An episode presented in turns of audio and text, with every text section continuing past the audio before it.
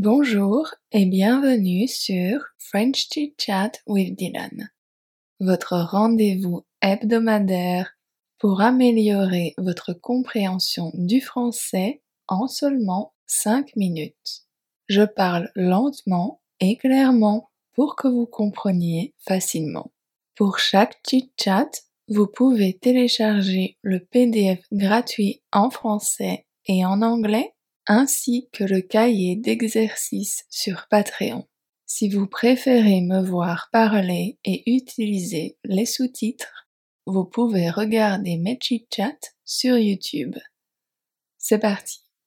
Dans le chit-chat de la semaine précédente, on a parlé de la solitude et des impacts que cela a sur la santé physique et mentale. Donc je me suis dit, pourquoi ne pas parler de différentes façons de prendre soin de soi cette semaine? Dormir assez. Une bonne nuit de sommeil, c'est la base du bien-être. On le sait tous. Dormir 8 heures est souvent conseillé, mais dormir le nombre d'heures dont notre corps a besoin, c'est mieux. Chaque personne est différente et nos besoins en sommeil sont aussi différents.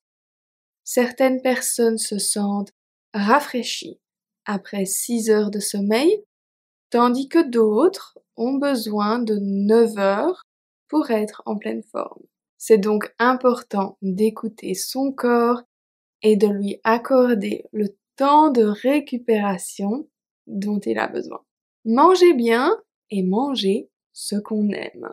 Je ne vous apprends rien en disant que l'alimentation joue également un rôle crucial dans notre bien-être. Manger sainement est souvent classé parmi le top 3 des choses à faire pour se sentir bien.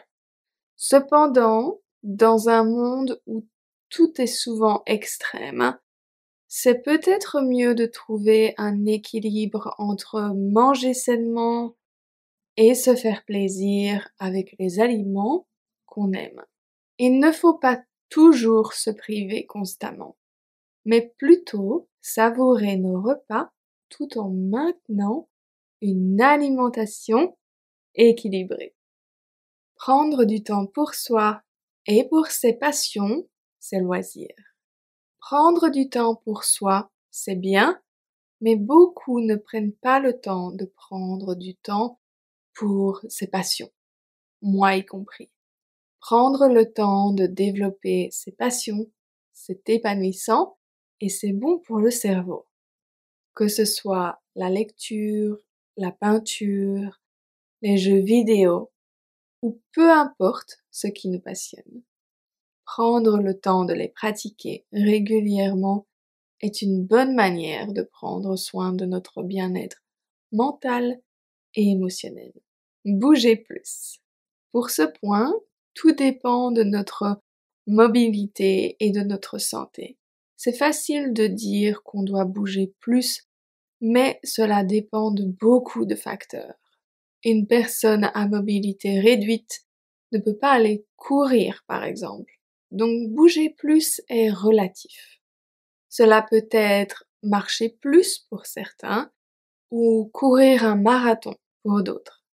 Ce qui est important, c'est juste de bouger plus dans notre vie quotidienne pour notre cœur et notre santé. Éviter les personnes toxiques. Finalement, un point auquel on ne pense pas souvent, c'est d'éviter les personnes toxiques dans notre vie.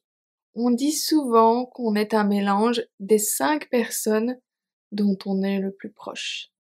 Donc, même si une seule personne sur ces cinq est toxique, cela représente 20% de notre influence. C'est certainement le point le plus difficile à mettre en place, mais cela peut avoir un impact incroyable sur chacun. Alors dites-moi, est-ce que vous avez d'autres conseils pour prendre soin de soi? Est-ce que vous pensez que ces cinq points sont importants pour vous Dites-moi tout en commentaire. Si vous voulez continuer à améliorer votre grammaire, je viens juste de publier un nouvel atelier de 15 jours sur les pronoms et bien sûr, il y a tous mes livres, y compris celui que j'ai publié récemment, French Short Story.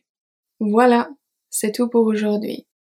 Merci beaucoup de m'avoir rejoint pour ce nouveau chit-chat. Merci à mes patrons pour votre soutien et je vous retrouverai vendredi prochain pour un nouveau chit-chat. À vendredi prochain.